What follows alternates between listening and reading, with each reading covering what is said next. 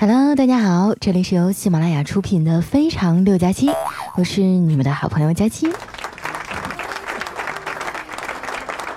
时间过得真快哈，眨眼就进入八月份了，天气也是一天比一天热。我妈还特意给我打电话说，三伏天容易中暑，没事啊，多煮点绿豆汤喝。当然，你们也是一样哈，能不出门的时候尽量就不要出去。哎，你发现了没有啊？伏这个字儿呢是很有趣儿的，字典里解释啊，说是趴着别动的意思。那照这么说啊，三伏的意思啊就是三十天都趴着别动。为什么呢？因为一动就出汗呢。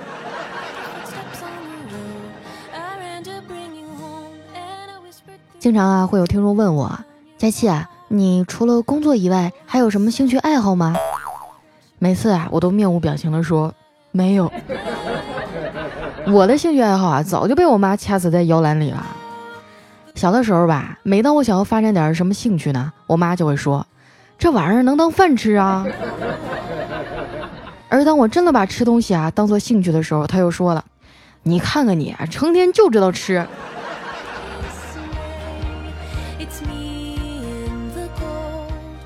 我哥呀也没好到哪儿去，所以呢就把希望寄托在了下一代身上，疯狂的给俩孩子啊报兴趣班儿。小侄女啊，学的是美术，孩子也挺争气，才学了半年啊，就在学校的比赛中拿奖了。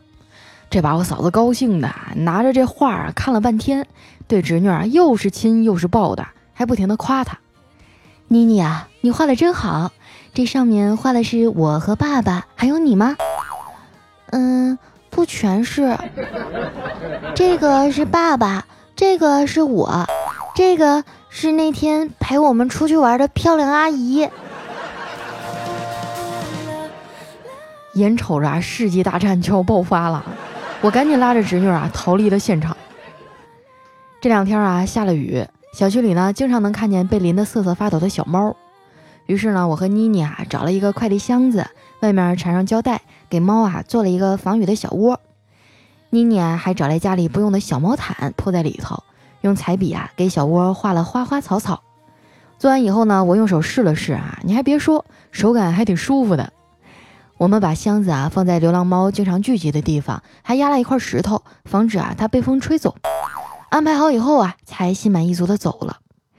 没想到啊，溜达一圈回来啊，箱子居然不见了，只剩下几只小猫啊，对我们喵喵叫。这时呢，旁边一个老大爷啊，慢悠悠的走过来说。你们是在找那个猫窝吧？嗨，刚才有个老太太呀，给捡走了。你可不知道，现在的纸壳子卖废品都一块多一斤了。我侄女一听啊，当时就哇的一声哭了出来了，觉得特别委屈。我也很无奈啊，我能怎么办啊？我总不能帮她把纸盒子抢回来吧？看着她天真的小脸儿啊，我不禁感慨。还是童年纯真美好啊！我小时候也是，总是把不开心啊写在脸上。不过长大以后啊就不这样了，因为根本写不下呀。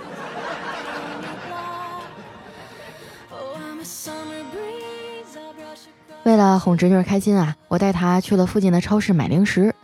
结账的时候呢，发现老板的手背上啊有一个 X 型的结痂，就是一个叉，看起来也挺酷的。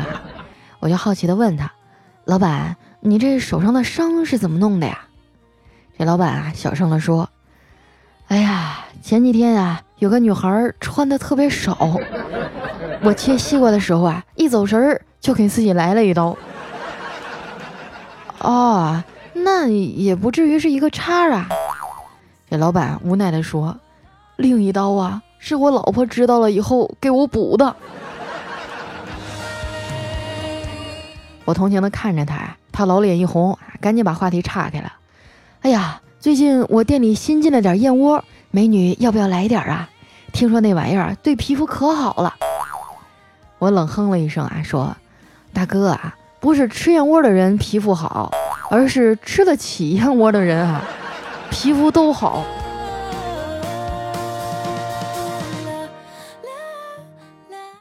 买完东西，我领着侄女回家。一进门呢，就听见我嫂子啊在那教育我哥。我觉得呀，这夫妻之间在家庭分工的时候啊，就不应该有那么多的条条框框，谁擅长什么，谁就去做什么，没有所谓的我做了什么，你也要做点什么的心理。看着我哥毫无反应啊，他接着说：“我给你举个例子啊，比如说这男的要是擅长做饭和洗碗，那就去做；女的擅长吃啊，擅长躺在沙发上看电视啊，那就由她去好了。”说完啊，他还拍了拍侄女儿的头，问：“妮妮，你说妈妈说的对不对呀？” 我侄女啊也没吭声啊，自己跑回屋里看电视去了。要不怎么说啊，现在的孩子聪明呢？就这种爸妈之间的纠纷啊，永远是剪不断理还乱。作为弱势群体的孩子啊，千万不要乱站队。我小的时候就不明白这道理啊。那时候呢，我妈比较凶啊，我就特别黏我爸。他们俩有冲突了，我也是帮着我爸说话。有一次哈，我犯了一个错误，哎，我估计这错误很多人都犯过啊，就是嗯，偷偷去妈妈的包里拿零花钱。我有一次哈，就是偷着拿钱，被我妈知道了，要揍我，我就上蹿下跳来回跑啊，愣是没抓着。我刚松了一口气哈，看到我爸回来了，进门啊就冲我伸开了双手，说：“闺女啊，到爸爸这儿来。”哎，我当时特别激动，哗，队友总算是回来了，我就一下子啊扑进了他的怀里啊，我爸也高兴的啊把我抱了起来，亲了一大口，然后大声的说：“老婆，快来，我帮你抓住了。”老妈呀，把我拽过去就是一顿揍，揍完还问我，知道为什么打你吗？我当时啊哭着说：“因为，因为我拿了你十块钱。”我妈更生气了，还敢撒谎！明明偷了六十。说完啊，抄起鸡毛掸子就又要揍我。这时呢，在一旁的我爸呀看不下去了，伸手拦着说：“别打了，你看你都把他打傻了，哪里还记得自己拿多少啊？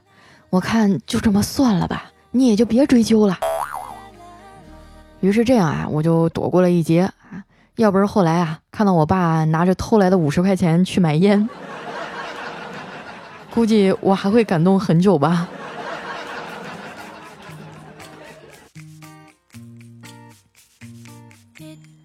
这老两口啊，吵吵闹闹了一辈子啊，老了老了反而离不开了。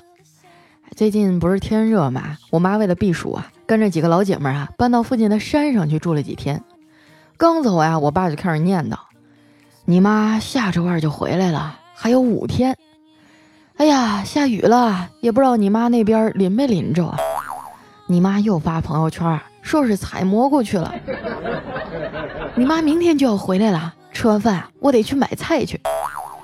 但是真等老太太回来的时候啊，我爸却又板着脸说：“哦，你还知道回来呀？” 这大概啊就是老一辈的爱情吧，嘴上从来不说爱。却又时刻挂念着，把彼此啊放在心里最重要的位置上。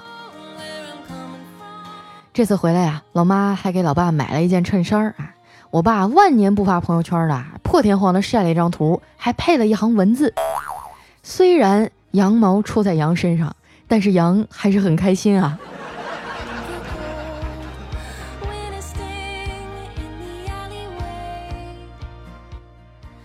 我爸这人啊，虽然平时有点怕老婆啊，但是呢，上学的时候还是挺聪明的，基本上就属于那种，呃，在年级里也比较靠前的人。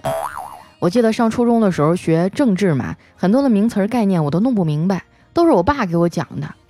印象最深刻的啊，是有一次考试之前呢，我问他，爸，你说什么叫资本，什么又叫劳动呢？他想了一下，就给我举了个例子啊，是这样的。如果我从你隔壁王叔叔那儿啊借一百块钱啊，我就有了资本。如果他想从我这儿啊把钱要回去，那就必须为我劳动。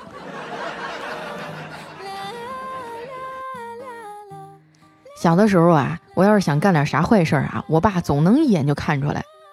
我还记得有一次啊，呃，我就是不想去上学，假装肚子疼，没想到回家了呢，我爸在家了。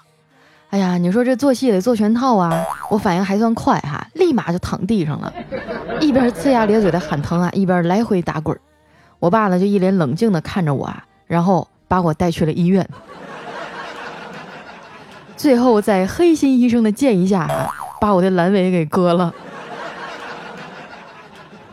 从那以后我就明白了啊，看待生活呢，一定要从两方面看啊，不能只看坏的一面，同时呢，也要看看更坏的一面。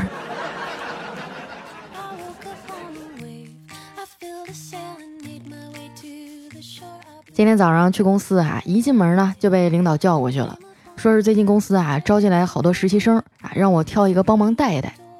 我去扫了一眼啊，看到一个肉乎乎的小姑娘，哎，长得还挺讨喜的，我就走过去问她，我说：“哎，你好，我是佳期，呃，那接下来你就跟我混吧。对了，你叫什么呀？”那姑娘啊咧开嘴笑了笑说。我姓高，因为脸长得圆圆的，所以他们都叫我打瘦脸针。哎呦我去！听完这个，我当场就打了个寒颤啊！我这笑话也太冷了。我接着问啊，我说，哎，刚才我扫了一眼你的简历，还挺丰富啊。我看你上个月还在五百强实习呢，为啥要换来我们公司呀？这姑娘还挺实在的啊，想都没想就说。因为原来公司附近的饭馆我都吃腻了，看你们公司周围吃的多，我就来了。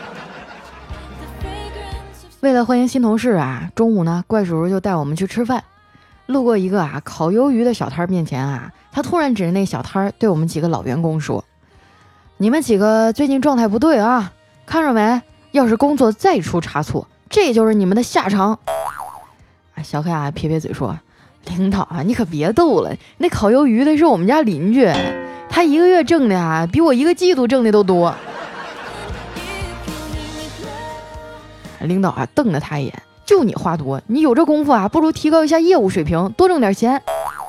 小黑啊，就叹了口气说：“哎，最近倒霉嘛，干啥都不顺。”大伙都问他怎么啦？哎，小黑啊，脸憋得通红，没说话。我就忍不住插嘴啊，说。领导啊，你还不知道吧？前两天啊，黑哥玩游戏被骗了两千多，骑摩托车呀去警察局报案，结果因为没挂牌儿，摩托让人家扣了。连领导啊都不忍心说他了，只能安慰他说：“嘿呀，你别往心里去了啊，这个运气都是守恒的啊，你在这儿运气不好，在别的方面没准就能开挂呢。”小黑啊，点点头啊，然后伸出手说：“领导，听说你会看手相，要不你帮我看看姻缘吧？” 叔叔啊，仔细看了看他的手掌啊，说：“你这姻缘线啊，就如同天安门呐！啊，你是说我会拥有伟大的爱情？” 叔叔摇了摇头说：“不是，我的意思是啊，往东是东单，往西是西单。”哎，小黑就愤愤不平地说：“我有这么差劲儿吗？”我接话说：“哎，其实也没有。你之所以单身啊，就是因为啊那个嗯，要不这样啊，我给你猜个谜语，你就明白了。说啊，有一女孩站在你的左边，打一字儿。”小黑啊一脸茫然地看着我，最后摇摇头啊，等我说答案。我还没等开口呢，丸子就在一旁插嘴说：“这都猜不出来呀，小妞的妞啊！”不信你看，女孩站在你的左边啊，是吧？然后你站在右边，这不就是一个女加上一个丑吗？结合起来就是妞。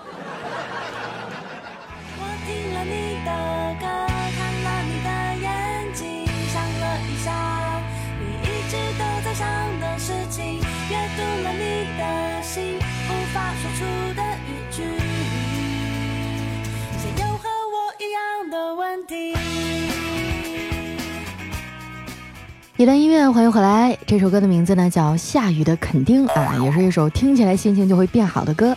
那接下来时间呢，分享一下我们上期的留言。想要参与互动的朋友，可以添加我的新浪微博和公众微信，搜索主播佳期。首先这一位呢叫耄耋之年依然陪你，他说我和我女朋友啊在一起一年半了，她比我大五岁。从上学到他毕业这一年半里啊，一直都是异地恋，平时啊只能靠视频看看，一个月也只能见一次。但是我们的感情丝毫没变，我们也会继续一起走下去。媳妇儿，我爱你！啊，好棒啊！这个姐弟恋差五岁是不是？我也好想试一试啊！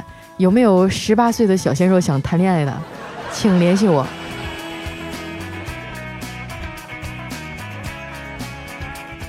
叫七幺四八幺零爱家，他说佳期啊，本来以前有你，我觉得特满足，时不时啊就得等更新，对着你的节目傻乐就能过好久，一度以为啊我爱的是和我同性别的你，可是自从六月啊遇见镇魂以后，我发现啊我也是爱帅气的小哥哥的。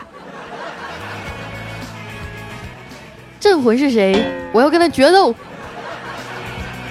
抢走了我心爱的女孩，我最宝贝儿的听众。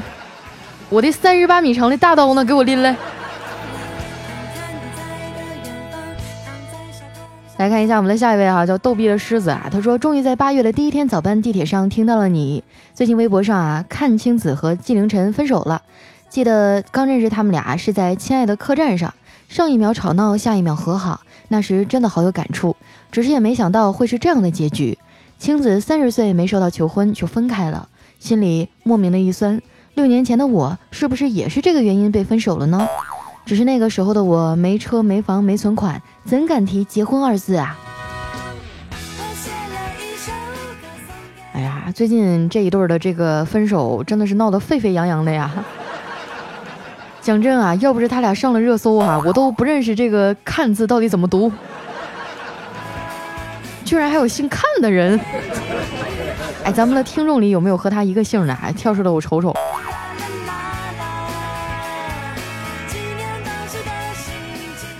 下面呢叫露娜莫啊，她说和闺蜜啊走在炎热的午后，她看我唉声叹气啊，就问我怎么了。我说，我发现啊，真正打败我的不是天真，而是天真热呀。佳琪姐姐啊，这可是我的处女屏啊，刚刚成绩发下来了，我考上的是最好的中学，我是压着底线进去的，幸好这个中学不分班，但是呢，还是感觉压力很大。不过马上就发现你的节目更新了，很高兴。所以你就发了一个十年前的老段子给我，啊依然还是要恭喜你啊！到了新的学校一定要啊加油，好好学习啊！那个嗯，多余的话我就不说了，我一个学渣也不好意思说你。下一位呢叫千山人迹啊，他说记得舒淇啊在一个电影里说过这样一段话：我就是死要面子，自尊心特别重，我只要一发现对方没有那么喜欢我了。我就会把这段感情判一个死刑。你说像我这样的人能顺利谈恋爱吗？不想勉强自己喜欢别人，也绝不勉强别人喜欢自己，各自安好吧。哎呀，这是什么电影啊？听到这段话真的挺有感触的啊！回头把它介绍给我啊。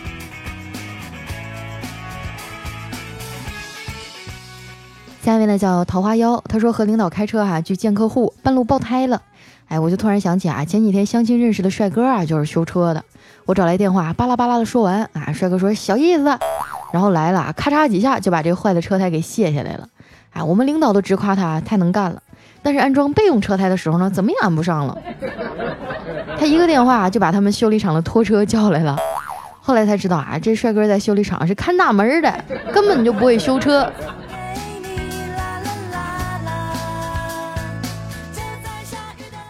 就换备胎这种事情我都会。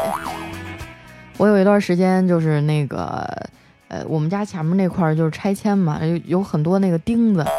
我有一次就不小心 开过去的时候被扎了，然后我就自己动手把它那个卸下来了，然后又学摸着怎么弄，反正就是把它又给装上了。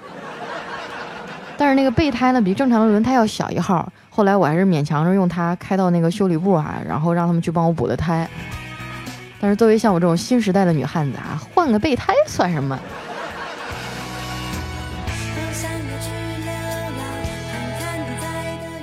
下面呢叫佳琪家的子毅哈，他说闲着没事儿啊，听起了你以前前几期的节目，有一期呢你问哈说小时候父母是怎么回答自己从哪儿来的？哎，我就突然想起来了，我奶奶以前跟我弟弟说过，她说啊，你姐姐呀是被钳子夹出来的，而你啊是被你妈拉出来的。其实说白了啊就是我是剖腹产，我弟是顺产。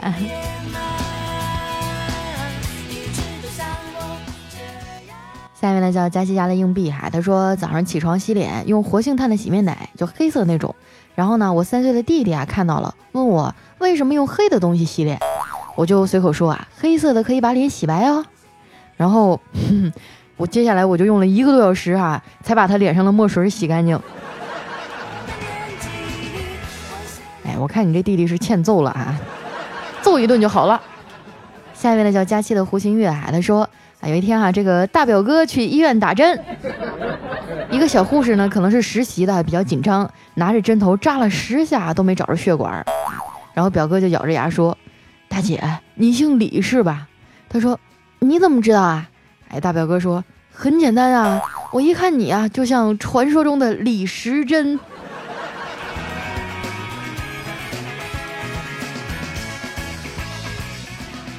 下面呢叫彩彩加戏等于未来。他说公司啊来了几个打暑假工的学生。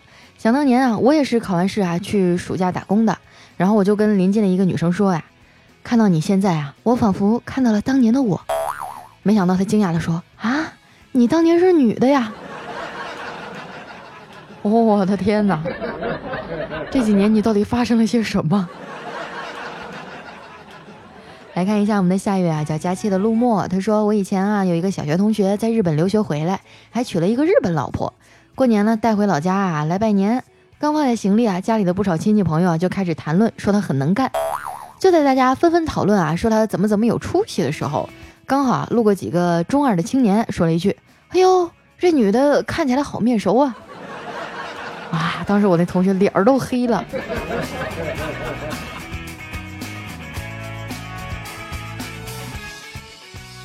我还以为你接下来要说一句：“哎呀，哎呀，真是穿上衣服差点就没认出来。”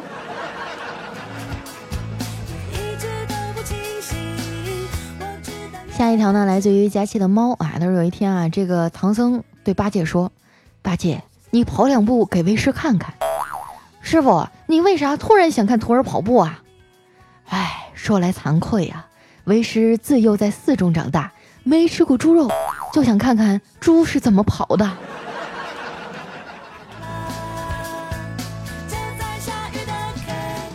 下一条呢是佳琪姐的小奶狗，她说四岁的女儿啊和十岁的儿子吵架，儿子扬言要打女儿，女儿呢就赶紧跑到我的身后求保护。我刚要开口啊劝她不要跟妹妹计较，儿子啊就气呼呼的坐到一旁说：“爸爸，我和你是十年的老交情了，你和他才认识四年，你自己看着办吧。”我竟无言以对。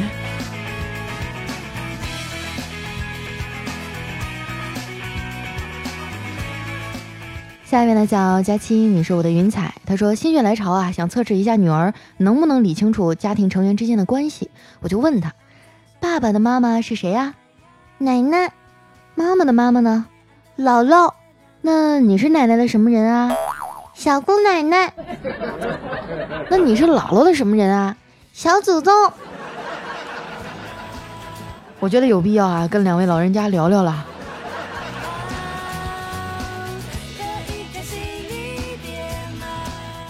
下面呢叫佳琪，我是老王啊。他说老婆在看韩剧哈，我刚伸手拿遥控器换台，老婆说你敢动一下试试？我说我我就拿，我看你能把我咋地？于是啊，我就拿起来啊，减小了一格音量。瞅把你怂的耶！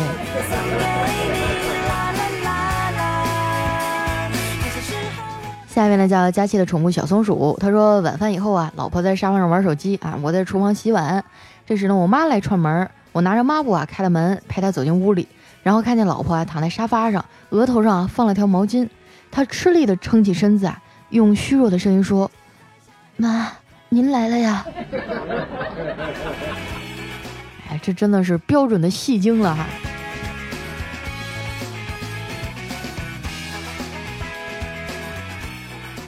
下一位朋友呢叫大爱佳期富富富啊，他说。天儿开始热了，我说要安空调，老头子不同意。于是呢，我就把这段话发给他啊，然后他就安了啊。姐妹们可以亲测哈，你就跟他说哈，这个天儿太热了，如果当年不热，潘金莲呢就不会开窗户，不开窗户啊就不会遇到西门庆，不遇到西门庆呢，武大郎就不会被毒死。所以说这天儿太热了，必须给你媳妇儿安一个空调，要不然啊她老开窗户。哎呀，你这个事儿要是放在高层就不成立啊，三楼以下还有的谈啊，太高了的话，估计你们家老公也不同意。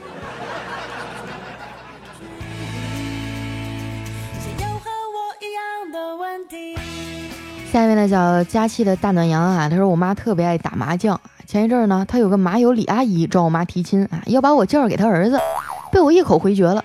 最近我妈手气不太好啊，每次回到家都黑着脸，我的心情也越来越沉重，连说话都不敢和她多说啊，生怕哪天她一开口啊说，闺女啊，我已经把你输给你李阿姨了。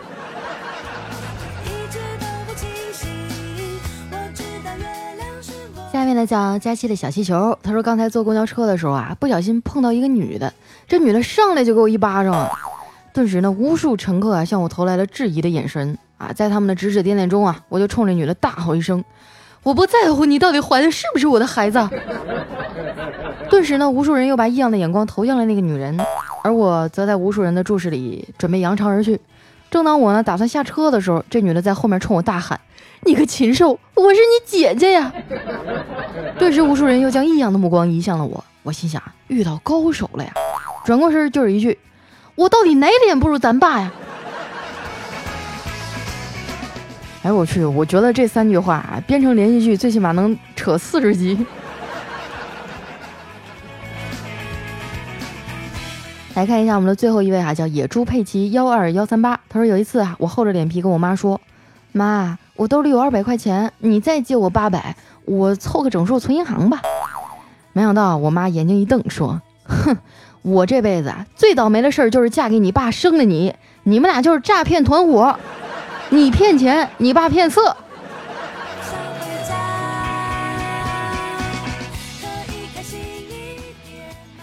好了，那时间关系啊，今天留言就先分享到这儿了。感谢大家的收听，喜欢我的朋友啊，记得关注我的新浪微博和公众微信，搜索主播佳期就能搜到我了。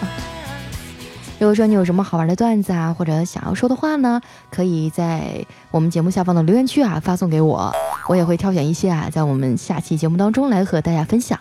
那今天节目就先到这儿了，我们下期再见，拜拜。